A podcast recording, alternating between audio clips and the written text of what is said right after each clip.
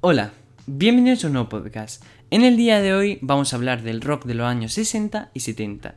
Para ello tenemos a nuestro eh, experto en historia, pero también en rock. Bienvenido, Mario. Hola. Bien, como siempre y en todos los podcasts, hablaremos un poco de una, una pregunta un poco general. Y es que cuéntanos cómo definiría el rock de los años 60 y 70. ¿Por qué hablamos de él? ¿Y por qué sufre un gran cambio de lo anterior visto? Bueno, el rock, el rock de los 60 y de los 70 fue básicamente una innovación gigante para la época, ya que en los 50 lo único que se escuchaba era un poco de Beatles, o sea, los orígenes de los Beatles básicamente, y, el resto era más folclórico, más country, más clásico, ¿sabes? En los 60 y los 70 debido al cambio cultural y los diferentes acontecimientos que pasaron en la época, pues se hizo, por así decirlo, más rebelde esta música y más, más cañera, como digo yo. Y, y esto fue una innovación, aparte de súper bonita, esta vez muy... Que, que, que dejaría remanencia para esta época, básicamente. También prácticamente en los 60, eh, o sea, en los finales de los 60, se refería a estos géneros como la era, como en dorada, o el periodo del rock clásico. Y de aquí surgieron bastantes subgéneros. Como he dicho, esta música en esta época era renovante. Surgieron el blues, el folk rock, el country y el jazz rock. Todo esto eh, eran géneros anteriores, pero más, más modernizados en el contexto histórico de la época, básicamente. Bueno, Mario, y es que siempre cuando pensamos en los 60-70 podemos recordar grupos como los Rolling Stones, Queen, los Beatles, hay muchos grupos. Y ya en esta época casi siempre todos los grupos, muy pocos, mm, los asociamos al pop o a distintos géneros, todos los asociamos al rock. Pero cuéntanos, hay muchos más géneros, además que se- en esta época mm, se descubren muchísimos más géneros. Cuéntanos un poco cuáles son los que te gustan a ti y cuáles son los más famosos. Bueno, claro que sí. En esta época no existía el pop. Básicamente porque no había la tecnología suficiente para que este surgiese y porque la gente se interesaba más por otros géneros, como son estos, los que decía a continuación.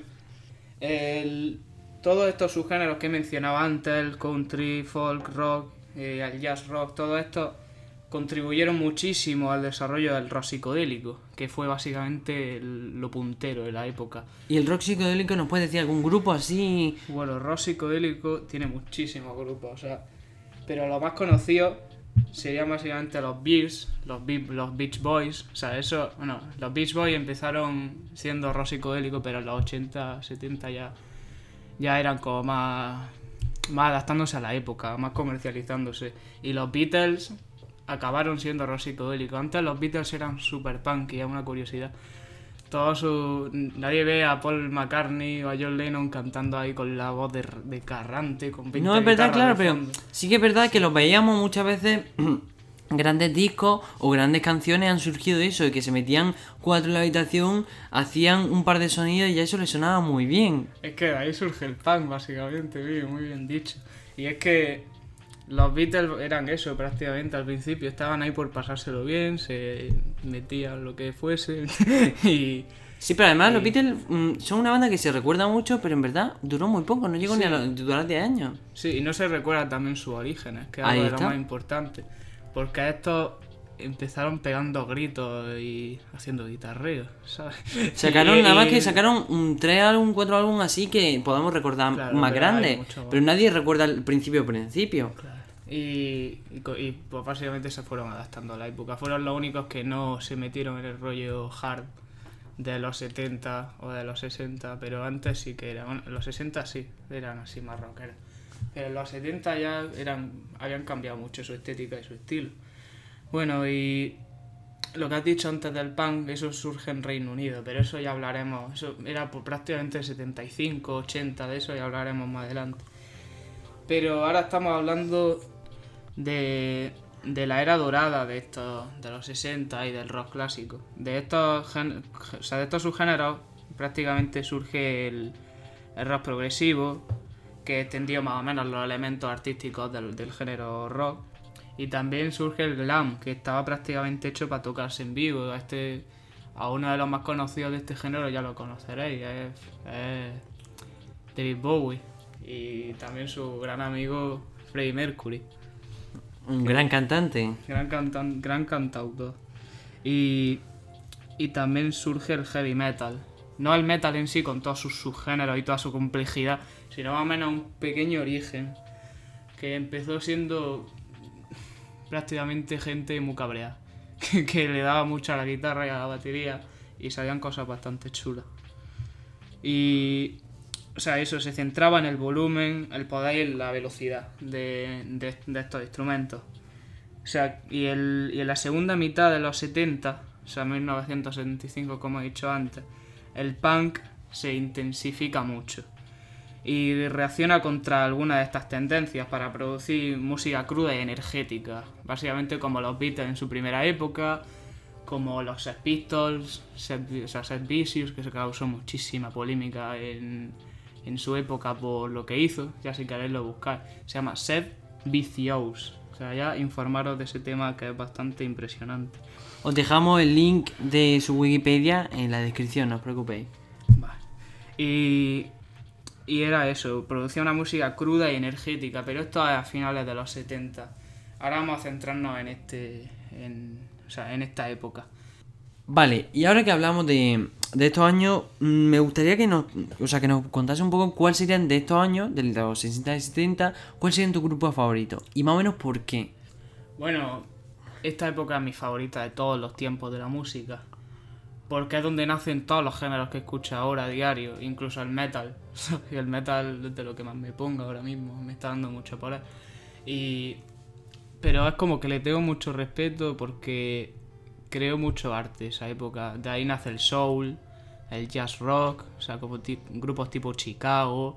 Eh, también nacieron grandes guitarristas como Bob Seger, Bob Dylan, mm, gente bastante artística, con gente que le gustaba, o sea, gente que no se tomaba la música como si fuese una industria como ahora mismo, sino más o menos como un arte, algo que tienen algo que expresar y algo que un mensaje que mandar. Y por eso es básicamente por qué me encanta esta época y, cómo- y también la independencia que tienen estos artistas de, de discográficas y todo esto. ¿Y qué grupo nos podías resaltar? Así que, que, que escuches o recientemente o que sepas que te gustan sí o sí. Sí, grupos grupos de esta época básicamente O a lo mejor cantantes en vez de Bueno, grupos. sí, cantantes. Un, mi favorito de todos sería. Vamos a ir por género. Sea, primero vamos a decir cuál sería mi favorito del rock, o sea, y más o menos como el hard rock y todo esto. Favoritos serían Jimi Hendrix, para mí de los mejores guitarristas del mundo. Hay sesiones en directo que te quedas con, los- con la boca abierta con lo que hace este tío. Eh, Cream, también hay otro guitarrista que me flipa muchísimo, se llama Santana, que no sé si seguirá ahora tocando, creo que no. Y, y también Steppenwolf, Deep Purple y todos estos grupos típicos. También los Doors, bueno, pero eso ya se, se clasificaría en algo más psicodélico. Pero bueno, es... Y también no solo me gusta rock y, y todas estas cosas, sino que me decanto mucho por el jazz y el soul. Soul, cosas como, como Curtis Mayfield, Al Green, mm, Neil Armstrong. Un gran cantante, o Sí, sea, sí, Neil ese Armstrong. hombre bueno, de las mejores tiene cosas que ha canciones la increíbles. música. De las mejores cosas que ha tenido la música. Y jazz mm, me da mucho por el jazz orquéstico. No te puedo nombrar ahora porque no.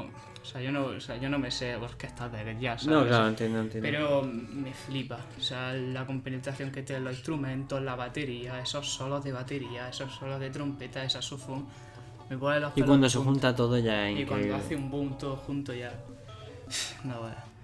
Y hemos hablado de rock, mm, un poco de rock Bueno, rock psicodélico, lo que he dicho, los Doors. Los Doors es un grupo que me fascina. O sea, él y. O sea, este grupo y su historia, básicamente porque ellos no utilizaban bajo. Los Doors no tenían un bajo. No tenían bajo, o sea, lo tip- la guitarra está enorme con cuatro cuerdas, que no hay boom. Sí, sí, sí. O sea, y todos sabemos que sin eso la canción no tiene sentido, sin una base. Pues entonces, ¿qué hicieron ellos en vez de utilizar un bajo? Utilizaron un organillo. Que se llama, creo que se llama, puede que me equivoque, eh, Ray Maisek, el que tocaba el bajo, o por así va el nombre, creo que puede, puede que esté equivocado. Y, y era, no, era flipante como lo hacían. Tú puedes pensar que no, es imposible que un grupo toque sin bajo, pero sí, y lo hacían bastante bien. tienen canciones muy memorables. Mi favorita se llama Wishful Sinful, que es como una es como una especie de armonía entre instrumentos de cuerda y, y viento y también el estilo de Jim Morrison y su guitarra que de verdad me fascina muchísimo y ese, ese estilo psicodélico, esos álbumes y sobre todo su historia, tiene una historia muy interesante. Recomiendo una película que salió el año 70, 70, 80 y a finales, que se llama The Doors, que es la historia de este grupo. Y la verdad es que el actor principal hace muy bien de Jim Morrison y prácticamente lo confundes con él. Y muy recomendable si os interesa la historia de este grupo. Y bueno, también nos vamos a meter en metal. O sea, esto. Metal es que me tiene loco. O sea, empieza en los 70 con un hombre bastante destacado en la historia de la música, que no sé si lo conocerá. Ozzy Osbourne. Pues me suena la verdad el nombre. Es, una persona bastante. bastante polémica. Si os voy a contar una curiosidad, este hombre lo están investigando ¿Pero actualmente? Sí, sí, sí, actualmente sigue vivo el cabrón. este tío lo están investigando por la gran cantidad de drogas que ha tomado y no se sabe cómo sigue vivo. O sea, un grupo de científicos están investigando a este cantante o a este cantautor que no saben por qué sigue vivo. O sea, ese hombre ha consumido tanto, ha hecho tanto, que que no se, se, plantea hasta la idea de hacer un pacto con el diablo. Eso, Madre mía. Eso también ha pasado con muchos artistas. Pasó con Mick Jagger. O había rumores de Mick Jagger de los Rolling Stones. Que cómo sigue vivo este hombre, cómo se puede mover tanto, o sea. Pero bueno, esos son mitos. Todos sabemos que nadie hace pacto con el diablo. eso quiero pensar, vamos. Pensemos en positivo, claro. Y pues eso. Que Ozzy Osbourne tiene un estilo flipante que marca mucha base para grupos posteriores, grupos como Queen, grupos como The Leppard, grupos como Metallica, voy a ver si nos, vamos a lo más famoso, Megadeth. Todo esto se hace se hace, se crea en origen básicamente a Ozzy Osbourne. Bien, Mario, y ahora que hablábamos de todos estos grupos, claro, también tuvo una repercusión social en ese entonces, que cómo afecta eh, todos estos géneros y estos grupos a la sociedad. ¿Qué repercusión tuvo? ¿Buena o mala? Cuéntanos. Hombre, eh, la sociedad de ese entonces era muy... hervía mucho, o sea, era algo muy tenso. Estamos hablando de los 60, 70, Guerra Fría. Guerra Fría, Vietnam, conflictos en países del sudeste asiático, Corea, todo esto. Era, era una época en la que la gente quería moverse, quería dar su opinión y quería hablar. ¿Cómo lo hacía? Mediante la música mediante movimientos sociales, mediante festivales como el Woodstock, todo el mundo conocerá eso. Y, también muchos de estos grupos se unían a la causa eh, por ambas partes de, de, esta Guerra Fría. Y, y nacían movimientos de contracultura como el movimiento hippie de los 60, 70. Y eso ha, eso ha, repercutido también mucho en, esta, en, esto, en, este tiempo, en esta época, en 2019. Estos movimientos sociales y todas estas protestas han calado muchísimo. También se hicieron muchos festivales, muchísimos festivales en contra de estos conflictos. También hubo uno en Moscú en el 88 el, el, Festival por la Paz de Moscú, que tocaron muchísimos grupos de metal, pero esto ya estamos hablando del 89, ¿sabes? Ya fin de la Guerra Fría, estamos, ahora, estamos ahora 60, 70. Y, y pues básicamente eso, que repercute mucho, una época en la que la sociedad cambia muchísimo y en la que los cargos políticos hacen básicamente lo que les da la gana con, con su armamento y con su gente, lo cual hace que esta gente se mueva y hable y, y proteste. Bien, y ahora ya para terminar, para ir cerrando, hablamos de sí, 60-70, pero también sigue habiendo rock, se sigue produciendo rock. Pero, ¿qué cambio resaltaría? O sea, de esos años a la actualidad. ¿Cómo ha cambiado el rock? O si se sigue haciendo mm, lo que se puede llamar como rock. Hombre, se podría llamar rock, pero actual más que otra cosa, porque no hay color entre el rock de antes y el rock de ahora. Yo lo veo básicamente como un poco de simplificación de las cosas. Mm, es como una regla de tres, por así decirlo. Bueno, no sé si me he puesto bien ese ejemplo, pero al crecer más tecnológicamente, innovaba más esta música. Claro, ya se- se ha modificado mucho, sí, ¿no? Y al, y, al esto, y al pasar esto se industrializaba más y por tanto perdía menos significado estas letras y este arte. Claro, porque ya queda muy poca gente que haga música por el arte, como has dicho antes. Ahora ya es más, sí, como dijiste, música, gente que quería ganar dinero, se metía en la música, a veces triunfaba con suerte, y claro, pero Lo importante era disfrutar ahí está. con lo que hacía y, y eso ha cambiado muchísimo, es lo que veo yo, una pequeña involución. Pero bueno, tampoco hay que quitarle mérito a los grupos. No, que hay obviamente, ahora. claro. O sea, siguen manteniéndose grupos como Pearl Jam, uno de mis grupos favoritos, como Tool, de lo mejor del metal progresivo, lo recomiendo muchísimo. Ha sacado un, un álbum hace, hace poco, o sea, pasaron, han pasado 25 años o 26 del último álbum de Tool y ahí acaban de sacar uno por la cara, ¿sabes? Bueno, también sigue activo Queen, aunque ya su eh, vocalista no siga entre nosotros. Eh, Adam Lambert, junto a a lo que queda del grupo de Queen, siguen tocando. Sí, Incluso se rumoreaba hace tiempo que habría una gira en 2020. Eso sería muy guay. Y sí, básicamente eso, que ha repercutido mucho, esta- claro que ha repercutido la música de esa época aquí, pero lo he visto más como una simplificación, que no han aprovechado mucho lo que tenían. Y eso todavía se puede cambiar, y hay grupos que todavía no hacen, hacen música de esa época, y se Claro, puede sí. tener esperanza. No es como otra gente que dice, Dios, la música de ahora, vaya mierda. no seáis de esos porque eso no es... Eso no es bueno. O sea, tú tienes que tener, si te gusta esta música, tienes que apoyarla con todo tu corazón y, y no solo a los, a los grandes, grandes, grandes grupos con éxito, sino también a los grupos locales. Yo hace poco estuve en un, en un festival aquí en Motril que se hizo entre Salobreña y Motril, lo que hay, en una, en una especie de cala. Y eran básicamente grupos locales que lo escuchabas y te- prácticamente te transportaban a los, a los 70. Hubo un grupo de punk que no me acuerdo del nombre, pero me, me caló bastante. Pues eso es lo que, lo que quiero decir, que, que hay que apoyar este tipo de música, cueste lo que cueste, porque claramente sigue, si tú te informas, esto sigue adelante, ¿sabes lo que te digo? Vale, pues muchísimas gracias Mario. Antes de que os vayáis, hablaros rápidamente de dos cosas. Una, el sorteo está activo hasta mañana, podéis participar y podéis ganar un altavoz Bluetooth. Otra cosa también, que recordad que tenemos un patrocinador y tenéis un código de un 10% de descuento para mochilas y auriculares. También tenemos Patreon, que os dejo en la descripción, por los que no sepáis que es Patreon, una microplataforma de pago que permite apoyar económicamente a los creadores de contenido. Y en el siguiente podcast, si este os gusta muchísimo, haremos, hablaremos sobre la época de los 80 y 90. Y si ya os gusta también, habremos una diferencia entre los 90 y el gran salto y cambio al 2000. Muchísimas gracias por escucharnos, gracias Mario por venir A ti por invitarme, esto es genial. y espero veros en otra. Adiós.